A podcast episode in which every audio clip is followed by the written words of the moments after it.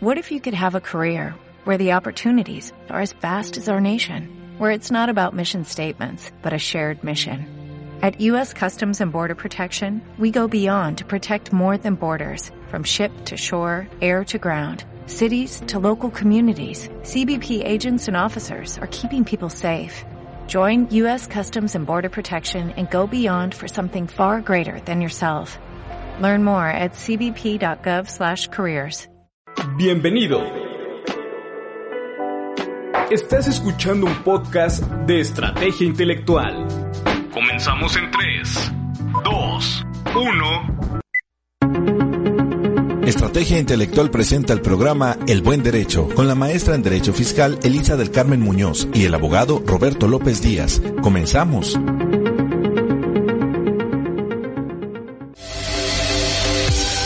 ¿Qué tal amigos? Muy buenas tardes. Eh, nuevamente estamos iniciando una emisión más de nuestro programa El Buen Derecho a través de esta plataforma de estrategia intelectual. Y pues bueno, casi se nos va ya este mes de octubre, se está yendo muy rápido esta, esta última tercia, de esta última cuarta parte del año. Entonces, este, hay que cerrar filas, hay que irnos preparando para eh, acomodar nuestros gastos, para que se vayan yendo de una forma eh, menos eh, rápida, que nos rinda más, y, prepararnos en el ámbito del cumplimiento de nuestras obligaciones fiscales, mantenernos al corriente y pues estar al tanto de todas las noticias que se están dando en nuestra materia y en otras que son afines a nuestro desempeño, ¿no? Ahorita pues ya estamos, yo creo que terminando también la temporada de lluvias y huracanes y bueno, se van a estabilizar muchas cosas. Inicia la temporada de mole de caderas, que pues hay que darse un gustito de vez en cuando. Entonces pues ahí le recomendamos que vayan y disfruten, ¿no? Entonces, eh, vamos a dar inicio a nuestro programa. Le damos la bienvenida a Elisa. ¿Qué tal, amigos? Buenas tardes, bienvenidos a un programa más del Buen Derecho, aquí a través de Estrategia Intelectual con nuestros amigos que nos apoyan cada 15 días. Y bueno, este, como bien lo decía Roberto, esta ya es pues el el cierre del año, pero como siempre, pues son fechas muy importantes, tanto para el ámbito laboral y en, el, en la materia en la que nos desarrollamos, porque viene todo lo que implica la, las leyes de ingresos y de egresos, ver cómo va a quedar el presupuesto para el año que entra y sobre todo las reformas, que viene en cuanto a reformas fiscales, en cuanto a reformas sobre todo al Código Fiscal de la Federación. Hay muchos comentarios sobre eh, la posibilidad de que el SAT establezca nuevas medidas de fiscalización y sobre todo también este tema de la Prodecon que pues está cada día más en la tablita pudiéramos decir con esta cuestión que, pues está la línea de quererla desaparecer le están reduciendo presupuesto y de alguna forma era pues la institución que eh, establecía la defensa del contribuyente no era quienes realizaban gestiones ante la autoridad cuando teníamos algún procedimiento de fiscalización y a través de ellos era con quien podíamos hacer ciertas gestiones para poder reducir una determinación de un crédito que en muchas ocasiones era demasiado elevado, pues a través de Prodecon teníamos la facilidad de, reducir un poco esta, estas cuestiones. Entonces, habrá que checar cómo va a quedar esta cuestión de la Prodecon. Seguimos sin nombramiento este, del titular y pues esa es una cuestión también que, que, alarma, ¿no? Entonces, ver, tenemos que estar al pendiente de todas estas reformas en cuanto a las leyes y en cuanto a cómo se va a ir desarrollando toda esta materia del el pago de contribuciones, ¿no? Sí, también analizar hasta qué punto Prodecon cumplió su, cumplió su cometido. Yo creo que sí. sin duda alguna era una, es una institución eh, más que nada pues de buenas intenciones, pero es evidente que se ha visto rebasada en los aspectos este, de cargas de trabajo y pues realmente cuando se necesitaba, pues precisamente en eso teníamos que formar una larga fila para poder acceder a este tipo de servicios, ¿no? Que sin duda Tal vez. su legislación, su todo este aparato legal que en el cual se respaldaban, pues está muy, está bien estructurado, pero pues yo no ha cumplido el porcentaje de, de, de su función que debía haber. Claro. Así es, yo creo que eh, hasta ahorita que empezaba a repuntar, a repuntar un poquito más en todo esto de los acuerdos conclusivos, que hizo falta una reforma al Código Fiscal para que lo contemplara, para que lo estableciera como una obligación de la autoridad de estas reformas a 42, al artículo 42, donde independientemente de darte a conocer las observaciones, era la obligación también de dártelo a conocer como representante legal las observaciones que venía este, detectando la autoridad y de ahí dar pauta a esto de los acuerdos conclusivos. Hasta este momento siento, y en ese aspecto es cuando la PRODECON empezó a, a, tener una función importante, ¿no? En cuanto a representarnos en algunos juicios, pues como bien lo dice Roberto, este, están limitados, recordemos que no pueden la PRODECON este, fungir como representantes o, o promover demandas en juicio de nulidad hasta un determinado monto. Entonces, y también las recomendaciones que hacen cuando hablamos de quejas ante PRODECON, pues también no, no son este, obligatorias, ¿no? no son vinculativas para las autoridades y ahí es donde les resta cierta autoridad, ¿no? Así es.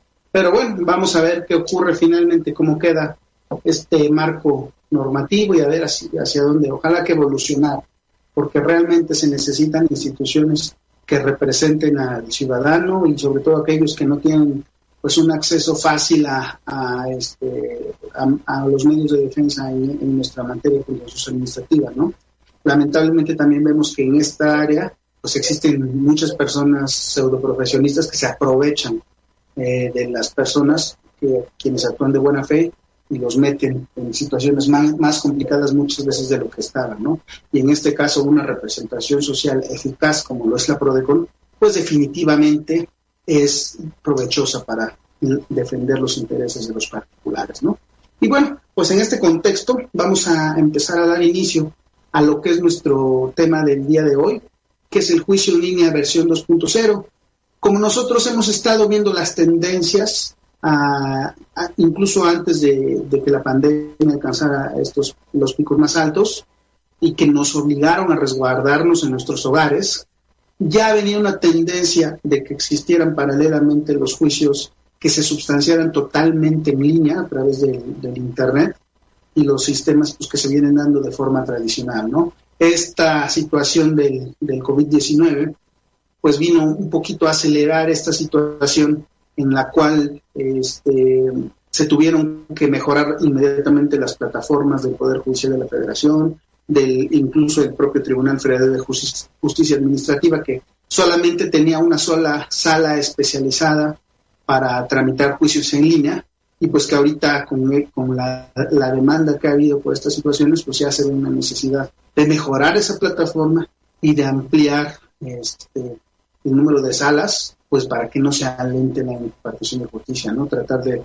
ir eh, respetando esos principios de rapidez, este, la prontitud, este, y pues el, el, hecho de que sea gratuita la impartición de la, de la justicia, ¿no? Entonces, en este sentido, han, se han estado modificando y se han estado incluyendo en, en muchas áreas pues estas modalidades de poder consultar expedientes en línea, de poder tramitar, ¿no? Y, desde nuestro punto de vista nos parece que es una cuestión positiva, que es una cuestión pues que facilita mucho la tramitación, eh, incluso remota, porque pues ya no se tienen que, gastar en, viáticos y todo para presentar una demanda en otro estado de la República, no se amplía esa posibilidad y esa facilidad. Y también para los particulares que deben, deben de irse empapando de estas tecnologías, pues también les da la oportunidad de ir checando las actuaciones de, los abogados, pues para que efectivamente lo que les dicen, pues es lo que sean, ustedes lo pueden corroborar, ¿no? Porque finalmente se hacen en muchos casos uso de, sus propias firmas electrónicas para subir las promociones y tienen que estar al tanto de lo que se está firmando, de lo que se está haciendo y de lo que se está subiendo a la red. Entonces, esto por una parte puede representar, aquí se presenta un dilema, ¿no? las cuestiones que efectivamente los particulares quieren plasmar, quieren hacer valer, quieren ejercitar, y las cuestiones que eh, un profesionista falto de ética puede meter igualmente en problemas o no llevar una sustanciación adecuada de este tipo de juicios. ¿no? Así que como particulares, como contribuyentes, debemos de estar, darle un seguimiento muy cercano a, a, nuestros, a quienes nos están eh, ayudando en la tramitación de los juicios, nos apoyan los abogados. En algunos casos, este, pues también vemos contadores que entran al litigio. Bueno, entonces tratar de, de, observar, de darle seguimiento y pues no nada más ponernos cruzados de brazos, ¿no? Saber en qué momento, en qué etapa se encuentran nuestros procedimientos y pues de esa forma pues poder pedir cuentas o, o, saber o alguna duda, estar al tanto de estas situaciones para que no se compliquen más. Así es, entonces pues si quieres iniciamos con los temas que, tenemos preparados. Bueno, vamos a, vamos a compartir la pantalla. Y pues bueno, tenemos que es el juicio en línea 2.0, el tema que estamos eh, comenzando a ver. Eh, pues lo que comentaba, ¿no? Eh, es la tramitación total del procedimiento a través de, del juicio. Del sistema. Del sistema a través de, la red del Internet, ¿no? Entonces, vamos primero, ¿sabías que para interponer el juicio en línea ante el Tribunal Federal de Justicia Administrativa necesitamos acudir a un módulo del tribunal y obtener la clave de acceso y contraseña? Lo que ya para el juicio versión 2.0 se denominará una credencial de acceso, es una credencial obviamente virtual, obtener la firma electrónica avanzada, lo que se conoce como, como la FIEL, los otros dicen la FEA, bueno, distintas, pero es la firma electrónica que, que nos permite hacer todos nuestros movimientos este, de impuestos federales, ingresar a la página de juicio en línea del Tribunal Federal de Justicia Administrativa y, e ingresar precisamente las, las claves de acceso y contraseña. Y bueno, dentro de esta sección de ¿sabías qué? Pues también tenemos, vamos a analizar también un poquito, salir un poco del tema, pero pues que también es relevante porque precisamente de la mano con la impartición de justicia, pues está, vamos a ir viendo que, como ya hemos comentado en programas anteriores, tiene que hacerse un lenguaje que sea inclusivo, que sea comprensible para todas las personas, las resoluciones de la autoridad. Y bueno, inicia esta tendencia del de, uso del lenguaje ciudadano por parte de los, de los órganos jurisdiccionales, que implica que, se, eh, que sea el uso de un lenguaje claro, comprensible, carente de tecnicismos y que permita a cualquier persona, incluso que no sea abogado, la comprensión de los términos eh, jurídicos y de los sentidos de las decisiones de los tribunales, ¿no? Así es, esta eh, enfoque que le están dando los jueces, todos los que imparten justicia, eh, la dirección, lo que se ha establecido como, digamos, como meta, es que las sentencias ya sean más entendibles. Eh, si estamos dentro del ámbito del derecho, pues entendemos que hay muchas cuestiones, muchos conceptos jurídicos que para cualquier persona que para los este, demandantes de, justicia, pues en muchas ocasiones son términos que no son comprensibles. Entonces, sí eh, se ha sostenido el criterio de que si precisamente cualquier ciudadano es el que está solicitando la justicia, pues entonces la sentencia, la resolución tiene que ser entendible para este tipo de personas, ¿no?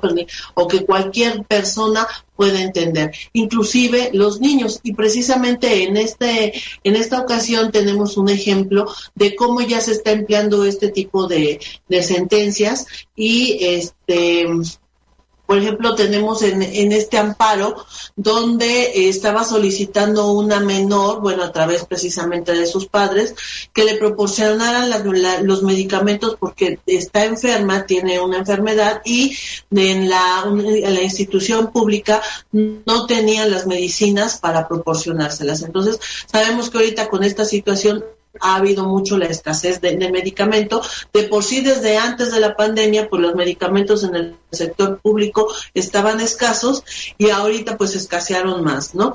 Y precisamente aquí este, estamos hablando de un amparo otorgado a una menor y en esta parte, en la parte final de la sentencia, el juez este, incorpora esto que se llama, le denomina comunicado de sentencia en formato de lectura fácil. Entonces vamos a darle lectura para que vean cómo es que los están este, redactando los, los jueces, ¿no? Dice, hola pequeña, te escribe la juez que conoce del problema que ha existido para que en el hospital al que acudes te hagan entrega de las medicinas que necesitas para tu tratamiento, ya que les dicen que no las tienen. Tu papá me trajo un escrito donde me explicó que desde el mes de mayo empezaron a tener problemas para que te entregaran tus medicinas y que por eso en ocasiones han tenido que comprarlas para que las puedas tomar a tiempo. También me dijeron que tuviste que interrumpir tu tratamiento porque al hacerte una prueba los doctores dijeron que, te contagiaste de coronavirus. Después tuve conocimiento de que afortunadamente ya estabas mejor y que ibas a continuar tomando las medicinas que te señaló el doctor. Sin embargo, me he dado cuenta que en el hospital al que acudes han seguido sin darte a tiempo el medicamento que necesitas. Déjame platicarte que uno de los muchos derechos de los que cuentas es recibir las medicinas y la atención médica que necesitas, pues así lo señala el artículo cuarto de la Constitución Política de los Estados Unidos Mexicanos. Además, quiero decirte que como pequeñita que eres, las autoridades tenemos que respetar tus derechos. Por eso, al darme cuenta que tu papá tiene razón al decir que las autoridades del Instituto Mexicano del Seguro Social han puesto en riesgo tu salud, dicté una sentencia en la que se les ordena que vigilen que en la farmacia del hospital al que acudes se tengan las medicinas que necesitas y que te den todas las facilidades para que puedas seguir con tu tratamiento. Finalmente, debes saber que estaré al pendiente de que las autoridades cumplan con lo ordenado en la sentencia dictada en tu favor. Me despido dejándote un caluroso saludo. Bueno, esta es una jueza, es la jueza sexto del distrito del estado de Aguascalientes. Y bueno, aquí vemos un ejemplo de cómo están dictando las sentencias entendible para un menor, ¿no? De aquí podemos observar cómo, por ejemplo, hace un relato de lo que se trató la demanda al decir tu papá me está platicando que tienes estos problemas, ¿no? Eso es, digamos, en términos jurídicos, pues hacer la, la redacción o la, el relato de los agravios, ¿no? De que, que están señalando y que no tienen los medicamentos, que estás enferma, que los doctores incluso ya no podían continuar con el tratamiento de esta menor porque además se había contagiado de coronavirus, ¿no? Entonces, este es un ejemplo de sentencia de lectura fácil, de lectura comprensible, redactada de forma comprensible para, para cualquier ciudadano e incluso para un menor. Y esta es la línea que están siguiendo todos los jueces. Exactamente, ah, incluso en la propia sentencia se hace referencia a que, a que el derecho humano que se está tutelando es el derecho de acceso a la salud, tutelado por el artículo cuarto constitucional, y que eh, los infantes, los menores, son una categoría de las que se denomina técnicamente hablando como categorías sospechosas que requieren que se les brinde una mayor tutela o una mayor protección por parte de los jueces al impartir justicia. Eh, y dentro de este grupo que se llaman categorías sospechosas, pues están los menores, están las mujeres, están las personas con capacidades diferentes, se encuentran también las personas de grupos marginales, o, las personas o también las personas que pertenecen a grupos indígenas, que son personas que no tan fácilmente tienen acceso a la justicia y mucho menos a un, al pago de un abogado, ¿no? Entonces, este tipo de personas siempre deben de ser eh, protegidas de una forma mayor y preponderante, de acuerdo a lo que establece el artículo primero de nuestra Constitución. Todas esas cuestiones vienen redactadas de una forma tan clara y tan comprensible que pueden ser entendidas por cualquier persona. Se dice que es eh, dirigido a las personas que tienen dificultades para leer o para comprender, ¿no? En este caso, pues un niño necesita que se le hable con toda claridad y pues desprovisto de tecnicismos que puedan eh, complicarles el entendimiento. Pero pues no solo eso, estas sentencias redactadas en lectura fácil eh, vienen obedeciendo esa tendencia que, decimos, que no solamente para dirigidos a estos grupos deben de, ser en lenguaje comprensivo, ¿no? Las sentencias en lenguaje ciudadano buscan que también cualquier persona pueda comprender, ¿no? Eh, dejar de lado las sentencias kilométricas y hacer a un lado los tecnicismos para que cualquier persona pueda entender su contenido, ¿no? Y esto, vaya, no implica que, que dentro de la tramitación de un juicio pues se sigan teniendo que emplear en materia este, legal, eh, jurídica, pues los términos que deben de, utilizar un abogado, ¿no? Porque también eh, hay que tomar en cuenta esas cuestiones, ¿no? Una cuestión es la sentencia que venga de comprensible para cualquier ciudadano, pero otra cuestión es que eh, todos los medios, todas esas etapas, el desarrollo de un juicio que va a concluir con esta sentencia, pues sí es necesario hablar de un desahogo de pruebas, de agravios, de todos estos conceptos que siguen siendo jurídicos y que seguirán siendo empleados, ¿no? Así es. Pues bueno, vamos por concluida esta sección y vamos a nuestra sección de Hablemos de jurisprudencia. En esta ocasión seleccionamos tres criterios. Eh, que nos parecieron relevantes de, las, de los últimos dos fines de semana, eh, porque traen algunas cuestiones de nuestro interés y del interés en general. La primera de las jurisprudencias eh, habla de los honorarios previstos en el artículo 137, último párrafo del Código Fiscal de la Federación y 92 de su reglamento.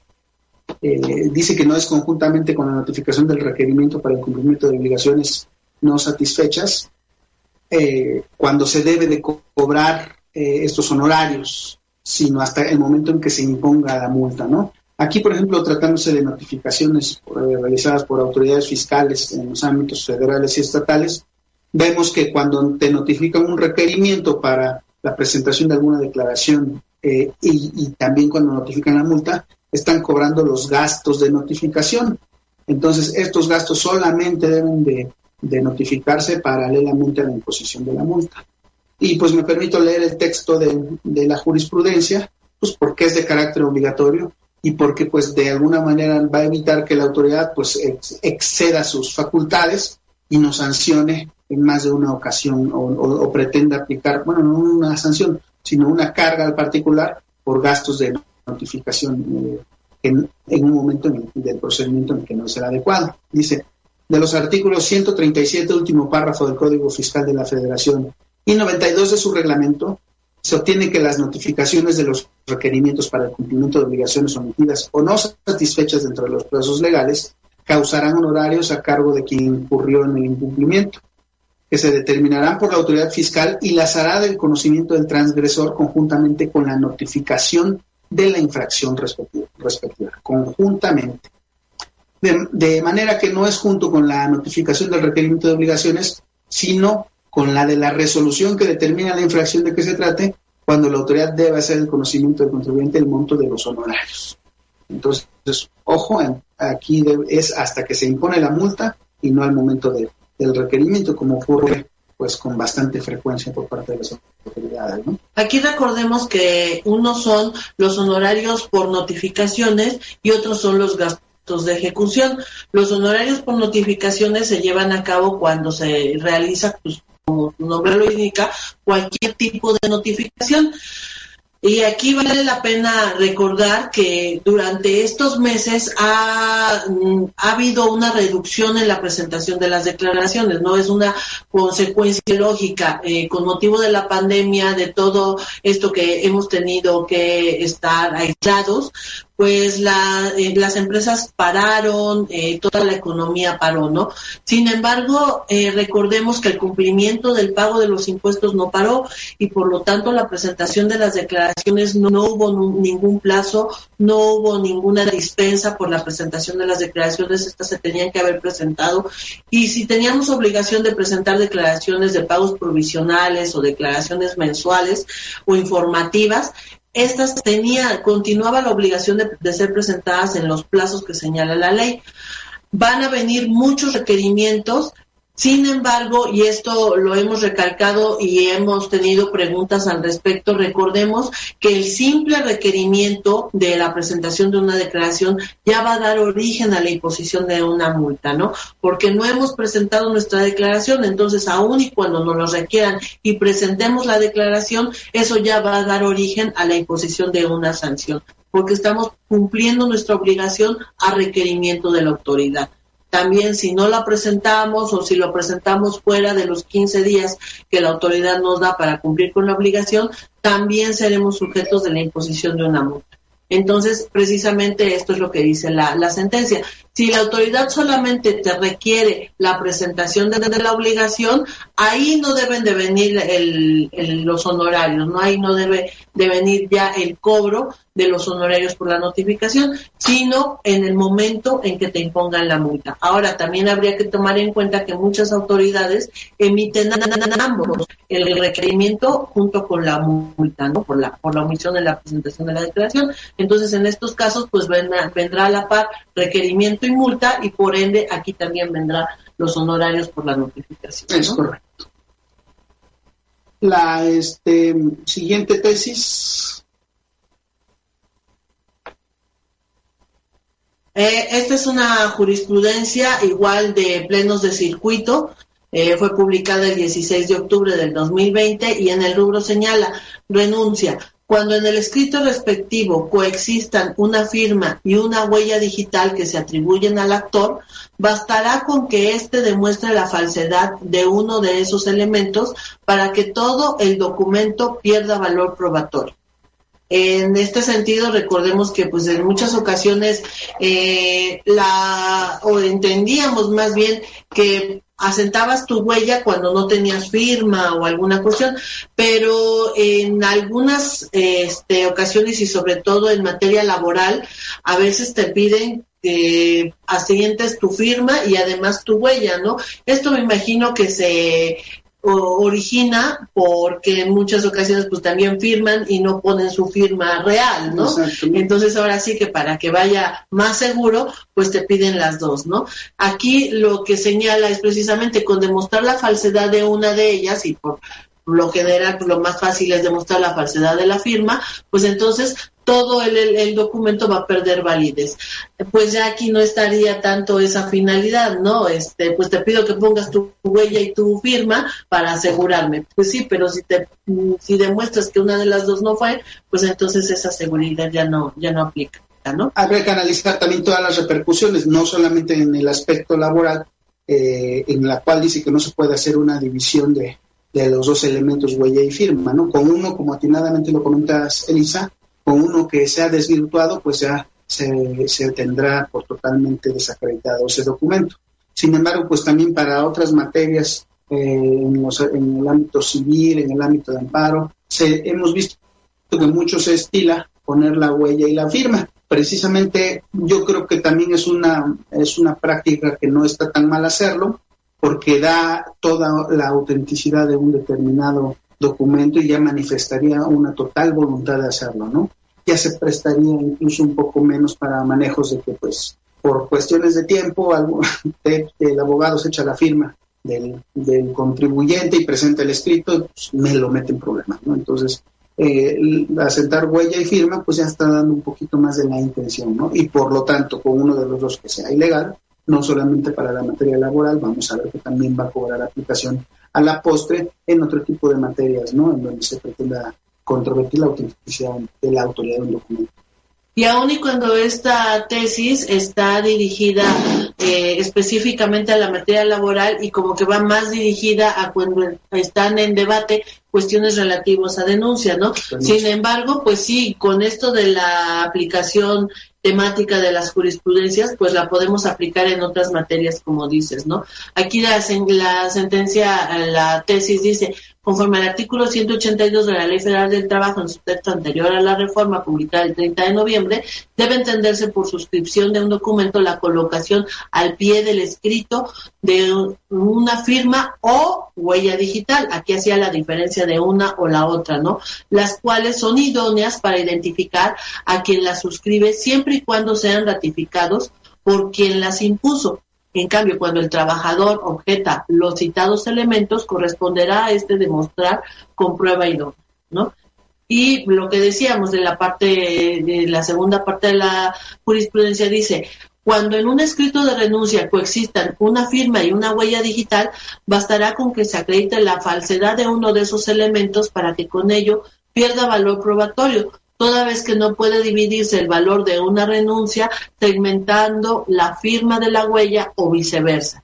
Pues si bien la renuncia como documento privado debe considerarse como la expresión de la voluntad mediante una suscripción, no habría forma de asumir que esa renuncia vale por la firma o que vale por la huella, aun y cuando se llegue a demostrar que alguna de estas dos son falsas. Lo que quiere decir que será suficiente que con la firma o la huella se pruebe como falso para todo el documento, para que todo el documento pierda su eficacia demostrativa, ¿no? Entonces, pues sí, es idóneo, pero si demuestras la falsedad de cualquiera de las dos, pues ya no. Así es. Ya no funciona.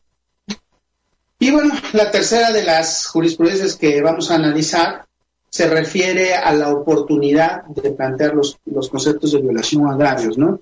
Y en este caso se analiza cuando se pretenda manifestar el desconocimiento del acto administrativo, que es una de las hipótesis que prevé el artículo 16 de la Ley Federal de Procedimiento Contencioso Administrativo, eh, hay ocasiones en las que se tiene la práctica de decir, desconozco el acto, pero ad cautelam, hago valer conceptos de notificación en contra de la violación y, se lanzan planteamientos genéricos, ¿no? No viene el, el adecuado, tal, tal, tal cosa, ¿no? Aquí en esta jurisprudencia, pues está determinando que eh, si no se amplía la demanda o esta es desechada, el, órgano jurisdiccional ya no va a poder estudiar esos conceptos genéricos, ¿no? Porque tenían una oportunidad procesal para hacerlo y porque no se ejercitó, porque no se hizo conforme a derecho, no se corrieron los traslados necesarios y se desechó la promoción, ¿no? Entonces, en este supuesto, pues estaremos este, ah, ya perdiendo el derecho para ampliar la demanda y enderezar agravios en contra de, de esos actos o esas notificaciones, ¿no?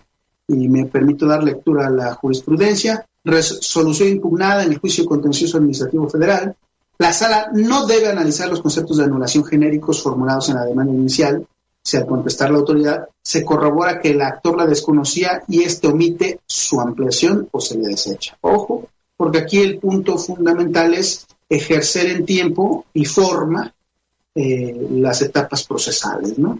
Entonces, Dice, cuando el actor en un juicio contencioso administrativo niega lisa y llanamente eh, conocer el acto impugnado o que éste no haya sido notificado y no obstante lo anterior formula conceptos de anulación genéricos en su contra, si al dar contestación la autoridad demandada acepta esa omisión y exhibe únicamente dicha resolución, se actualiza el supuesto de la fracción 2 del artículo 16 de la Ley Federal de Procedimiento Contencioso Administrativo, y en ese sentido de que el actor debe controvertirla al ampliar la demanda, como ya lo hemos visto. Desconoces el acto, lo da a conocer la autoridad y el particular ya genera esa obligación de ampliar su demanda dentro del procedimiento contencioso administrativo. En tales, eh, dice, eh, en el sentido de que el actor debe controvertir la ampliación de la demanda, dado que al, conocer sus motivos y fundamentos hasta la contestación de demanda, no estaba en aptitud de, refutarlos en el nivel inicial. Si dijimos que se desconoce, pues no, no, es idóneo y no es congruente que hagas valer agravios de manera cautelar, ¿no? En tales condiciones, si el actor omite la ampliación de su demanda o ésta se le desecha, precluye, es decir, ya no se pierde el derecho para impugnar la resolución sin que resulte válido que la sala analice los conceptos de impugnación formulados desde, el escrito inicial, ya que al ser un hecho incontrovertido que el actor desconocía esa resolución, no estaba en actitud lógica ni jurídica para objetar su legalidad, aun cuando lo hiciera bajo argumentos genéricos, por lo que deben de prevalecer los motivos y fundamentos que la sustentan por inatacados. Y bueno, se hace referencia a otra jurisprudencia, pero básicamente es lo que les comentábamos, ¿no? Eh, si no se plantean oportunamente y no se ejercitan el derecho para ampliar la demanda, pues se va a perder y pues va a prevalecer la legalidad de la, de la resolución impugnada en este supuesto, ¿no? Esto es importante eh, aquí como que pudiera llevarnos a, a, cierta confusión. Como bien lo dice Roberto, es incongruente que tú manifiestes desconocer un acto y hagas valer agravios.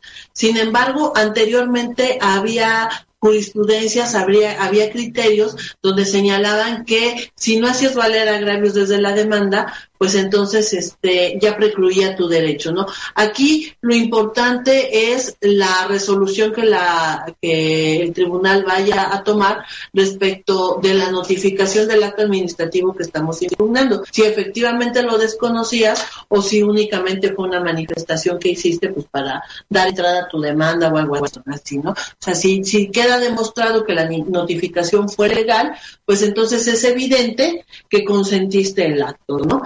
Eh, incluso yo recuerdo que había algunas tesis por ahí que te decían que aun y cuando el acto fuera consentido, si tú hacías valer agravios y, genéricos como podía ser precisamente la competencia de la autoridad, la sala estaba obligada a analizarlos. Evidentemente eran criterios, no llegaron a ser jurisprudencia hasta donde yo recuerdo, pero decían, no puede subsistir a la vida jurídica un acto emitido por una autoridad incompetente. Entonces, si yo al presentar mi demanda manifiesto desconocer el acto y además como agravio hago valer que fue emitida por una autoridad incompetente, y solicito que se analice de oficio la competencia de esa autoridad, pues entonces ese a lo mejor pudiera ser un agravio genérico, ¿no? Y habría criterios donde te decían, pues sí se tiene que analizar aún y cuando sea un acto consentido, porque no pueden hacer a la vida jurídica un acto emitido por una autoridad incompetente. Exactamente, y aquí incluso hay jurisprudencia. Es, es una cuestión también de, de estudio preferente e incluso puede ser analizado de oficio y hay jurisprudencia que obliga a la autoridad a, analizarla exhaustivamente a petición de los particulares, ¿no? Y en este caso, esa jurisprudencia, si mal no recuerdo, es de, la Suprema Corte de Justicia, que estaría por encima de lo, que plantea.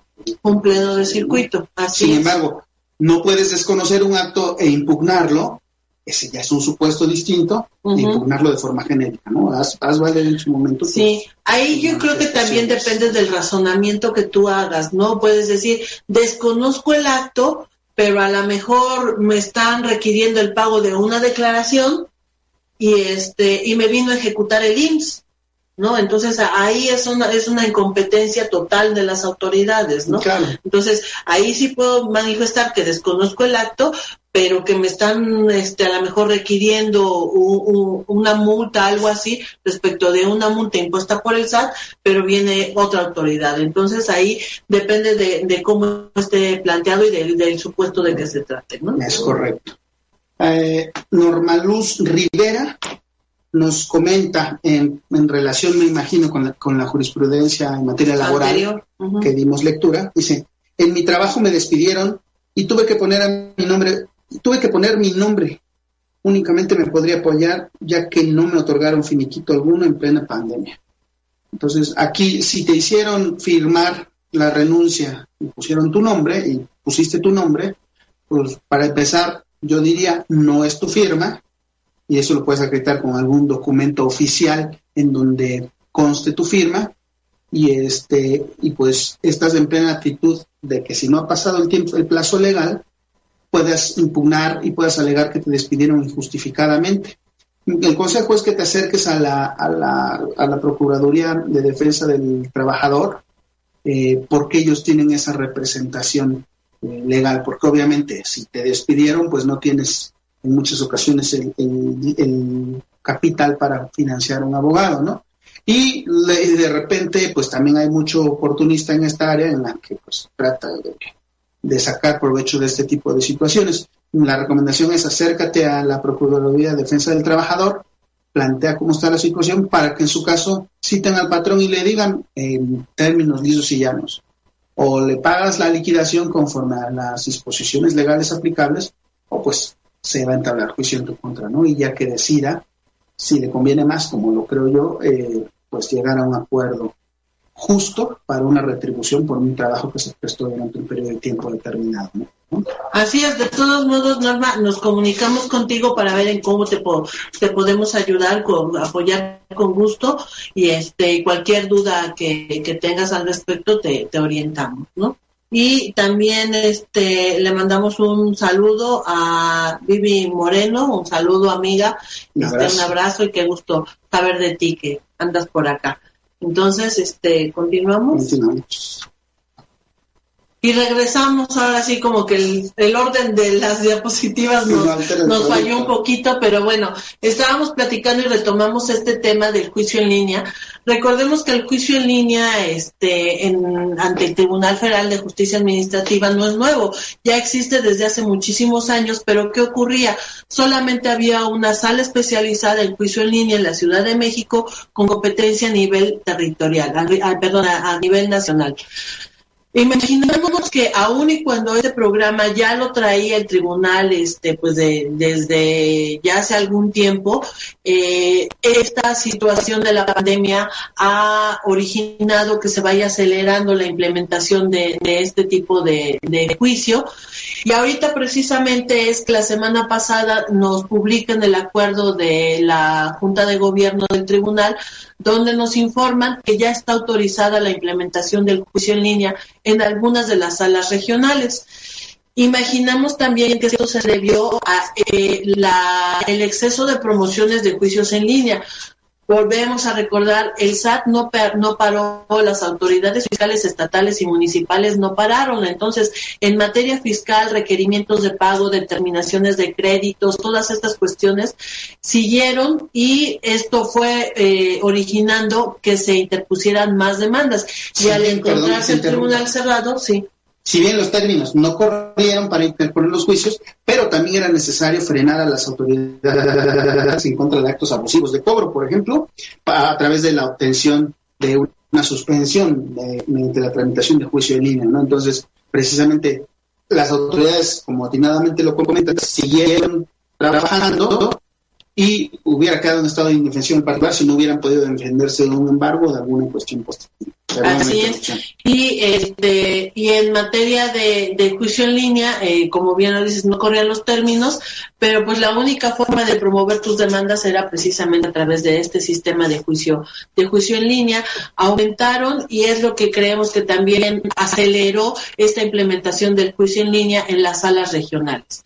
Eh, como les comentaba, aquí, por ejemplo, este, les hicimos una, un breve resumen de lo que tenían los acuerdos. Fueron publicados dos, este, dos acuerdos y aquí, por ejemplo, dice eh, el juicio en línea eh, 2.0 coexiste mientras existan asuntos en trámite en la plataforma anterior. Sí, esto significa que los juicios en línea que ya teníamos tramitados, por ejemplo, vamos a suponer en Monterrey, este, si, si tenemos nuestro domicilio fiscal en Monterrey y promovimos un juicio en línea en la Ciudad de México, que era la, la única sala especializada en esta materia, pues va a continuar su trámite en la Ciudad de, México, aún y cuando ya se establezcan en las salas regionales.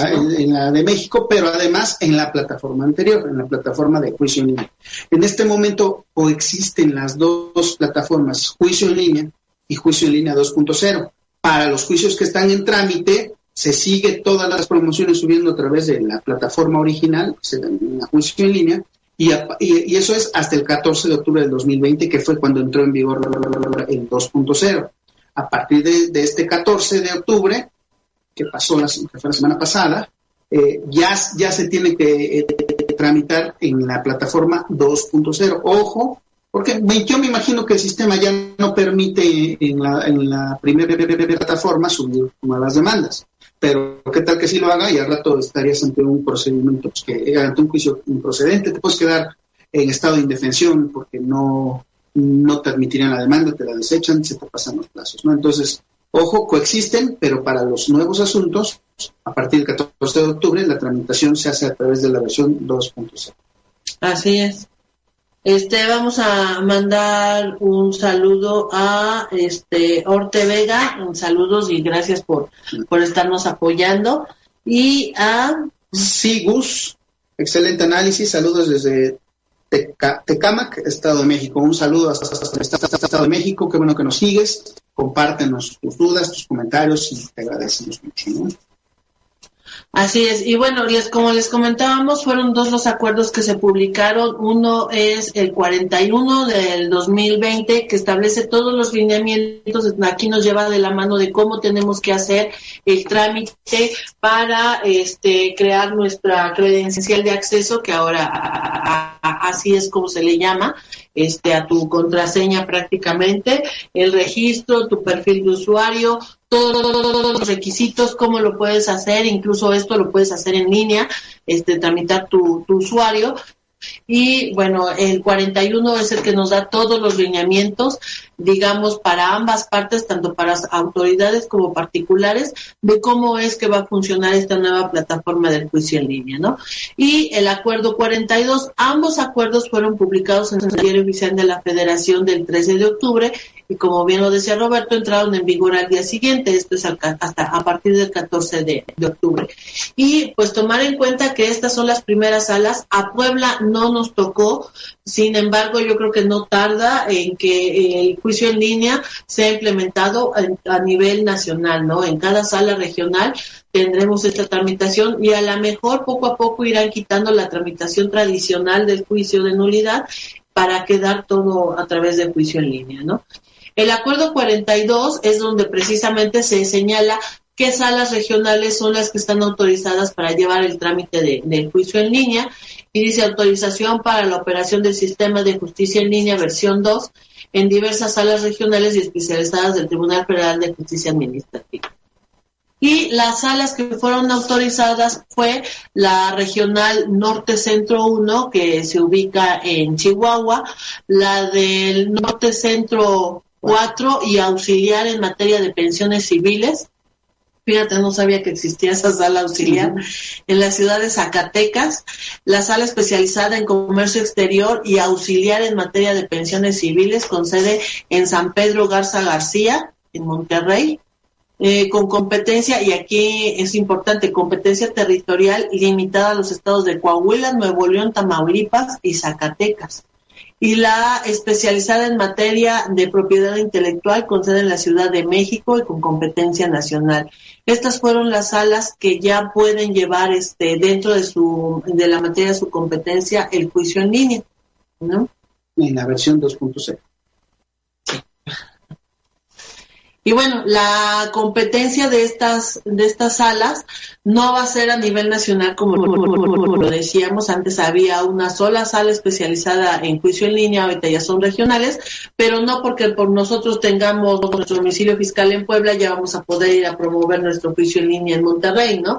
No, estas salas este, regionales solamente son competencia en su dentro de su circunscripción territorial y material, ¿no? Eh, el acuerdo señala las salas regionales y especializadas señaladas eh, se tramitarán y resolverán las demandas que se promuevan en la modalidad tradicional o en línea en el ámbito de su competencia material y territorial, o sea, siguen este, reteniendo únicamente su competencia y entra en vigor, como ya lo comentábamos, al día siguiente, esto ya está en vigor a partir del 14 de octubre.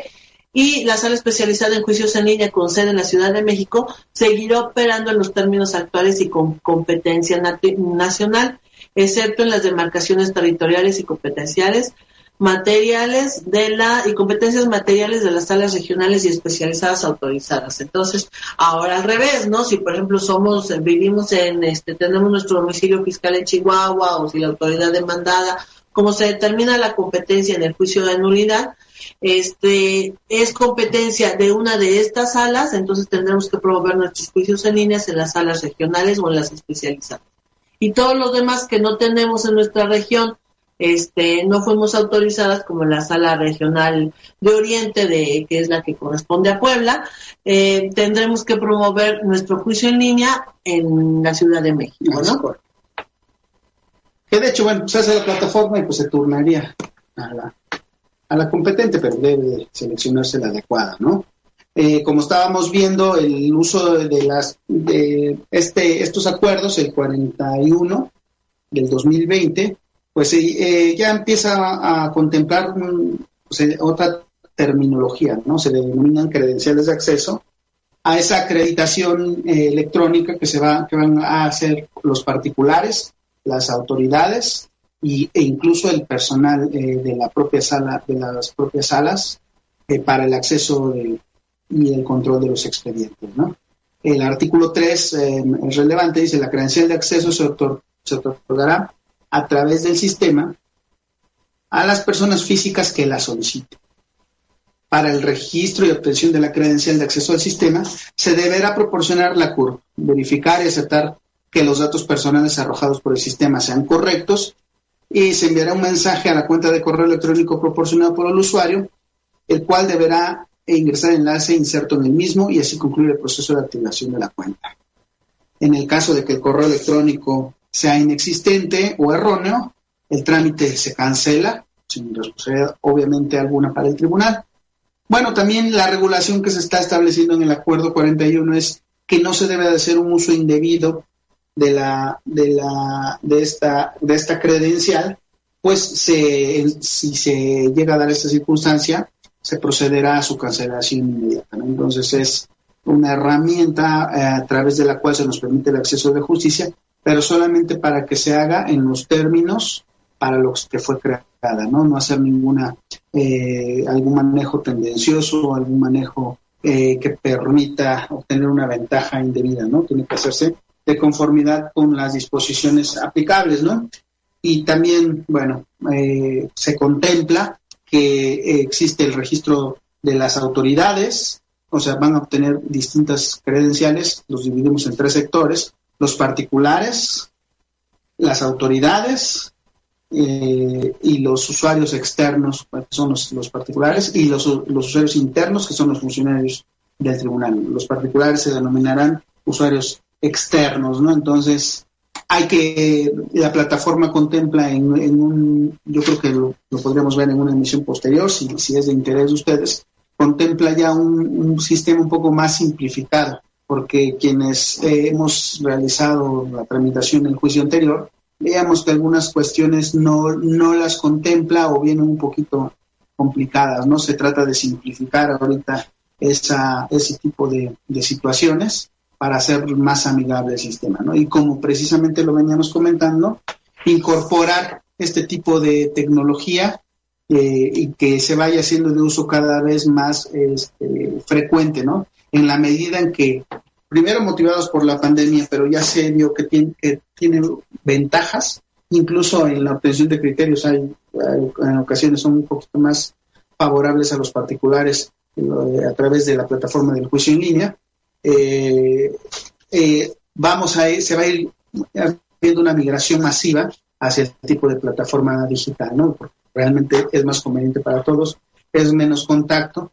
Y bueno, y aun cuando ya hubiera este, una liberación por completo de todas las, las convivencias, las interacciones personales, de que ya hubiera alguna vacuna contra el COVID, mm, yo creo que no se puede dejar de lado el uso de herramientas que facilitan la impartición de justicia, ¿no? Que a través de tu correo electrónico te lleguen tus notificaciones, tus avisos, puedas consultar el expediente en todo momento, entonces facilita lo que ya de por sí me parece una eh, función muy loable y muy destacada la que tienen las autoridades en el ámbito federal, incluido obviamente el Tribunal de Justicia Administrativa Federal, este, pues que permite de por sí ya un poquito la, impartición de justicia un poco más accesible, ¿no? no siempre digo esto, ¿no? En los juzgados de fuera común, en, lo que tú, en los que tú tienes que llegar y buscar tu expediente, decir dónde está y si no, pues te, te empiezan a ver por encima del hombro, te empiezan a ver qué beneficio pueden obtener, ¿no? Entonces, incluso este tipo de juzgados ya se están incorporando a estas tecnologías, a estas plataformas, ¿no? Así es, ya todos este, están buscando esta forma de, de llevar a cabo los, los juicios, entonces pues yo creo que se van a ir siendo implementados en todo, a todos los niveles, tanto federal como del fuero común, y sería lo más conveniente, ¿no? Así es. Bueno, pues yo creo que ahorita por cuestiones de tiempo se nos ha terminado. Si ustedes gustan, háganoslo saber y pues podemos dar una, una práctica, una sesión práctica de cómo se subiera una demanda, si lo desean, ¿no? Si no, de todos modos, ahorita ya vimos las generalidades de la tramitación, la, la, la idea que se está teniendo y precisamente la finalidad de ir migrando la plataforma hacia una, hacia una más eficiente y, este, y que permita mayor eh, soporte para tramitar más juicios en forma simultánea, como se está haciendo. Aquí nada más la recomendación es que vayan tratando de meterse a la página y generar sus usuarios, ¿no? Para que en un determinado momento, si se tiene que presentar alguna demanda, alguna alguna promoción, alguna solicitud de suspensión o algo así, pues ya contar con sus credenciales, ¿no? Lo, todo, todo el trámite que se necesita. Eh, tomemos en cuenta que de todos modos uno de los motivos que origina la cancelación de esta credencial es el no hacer uso de ella durante 12 meses. Entonces, tómenlo en cuenta nada más, pero sí vale la pena ya tenerlo para ya estar preparados para cualquier trámite que se tuviera que presentar en alguna demanda, ¿no? Sí, yo creo que de esta manera nos despedimos agradeciendo como siempre su atención, sus comentarios. Les agradeceremos mucho que cada que nos sigan, pues den compartir y den un me gusta a nuestra página, nuestra emisión, para irnos fortaleciendo y haciendo crecer esta comunidad que estamos conformando. Una comunidad abierta al diálogo y a compartir nuestro conocimiento y nuestras experiencias recíprocas, ¿no? De nosotros para ustedes y de ustedes para nosotros. Eso definitivamente enriquece mucho nuestro, nuestra labor y nuestro, nuestro espíritu como profesionistas, ¿no? Nos despedimos con una frase que dice, si la justicia tiene que ser para todos, nadie puede quedar excluido, pues de lo contrario ya no sería justicia. Precisamente en este, en este tenor va esa inclusividad para todos, ¿no? Eh, y, y, esa facilidad que se le tiene que dar a las personas que se encuentran en grado de desigualdad para que tengan un acceso eficaz a la justicia. Ir luchando contra esas corrientes eh, de un tanto de ineptitud, un tanto de corrupción, que solamente hace que la justicia llegue a unos cuantos que tienen un caudal eh, eh, de riqueza, ¿no? Entonces debe de ser para todos pues sí, ya nos queda nada más que este despedirnos, agradecerles que nos hayan acompañado y invitarlos a que nos acompañen también en la próxima edición de El Buen Derecho, eh, martes dentro de 15 días a las 12 del día. Entonces, pues les deseamos que tengan una excelente semana, eh, ya prepararnos para todas las fiestas de, de muertos y pues bueno, nos vemos por aquí dentro de 15 días. Un fuerte abrazo y estamos en contacto como siempre.